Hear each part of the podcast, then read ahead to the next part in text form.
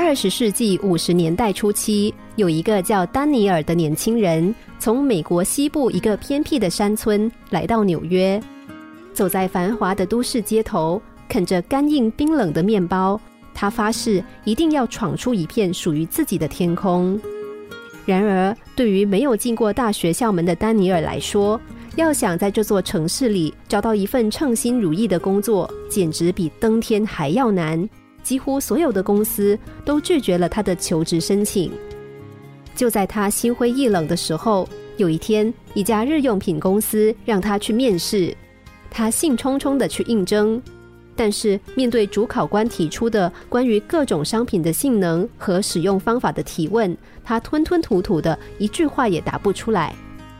说实话，摆在他眼前的很多东西，他从来都没有接触过，有的连名字都叫不出来。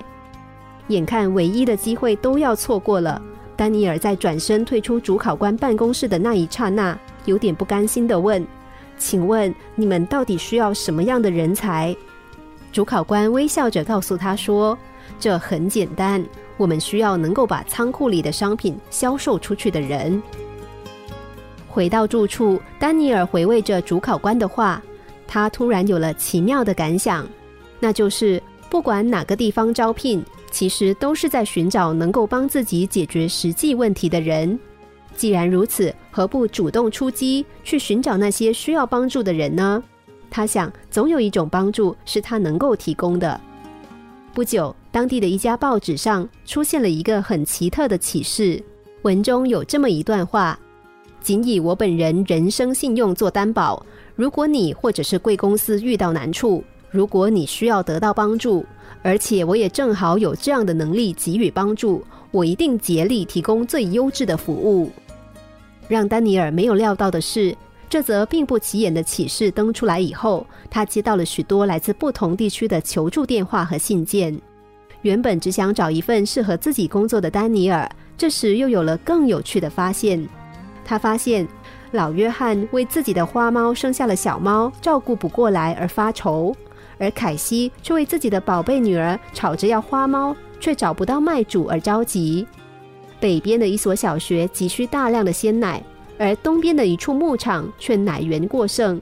诸如此类的事情一一呈现在他的面前。丹尼尔把这些情况整理分类，一一记录下来，然后毫不保留地告诉那些需要帮助的人。而他也在一家需要市场推广员的公司找到了适合自己的工作。不久。一些得到他帮助的人给他汇来了钱，以表谢意。据此，丹尼尔灵机一动，辞职注册了自己的信息公司，业务越做越大。他很快就成为纽约最年轻的百万富翁之一。后来，丹尼尔告诉自己的孩子说：“成功无定律，幸运从来不会主动光顾你，要自己去寻找。有时候，给别人帮助的同时。”其实也为自己创造了最好的成功机会。心灵小故事，星期一至五晚上九点四十分首播，十一点四十分重播。重温 Podcast，上网 U F M 一零零三 t S G。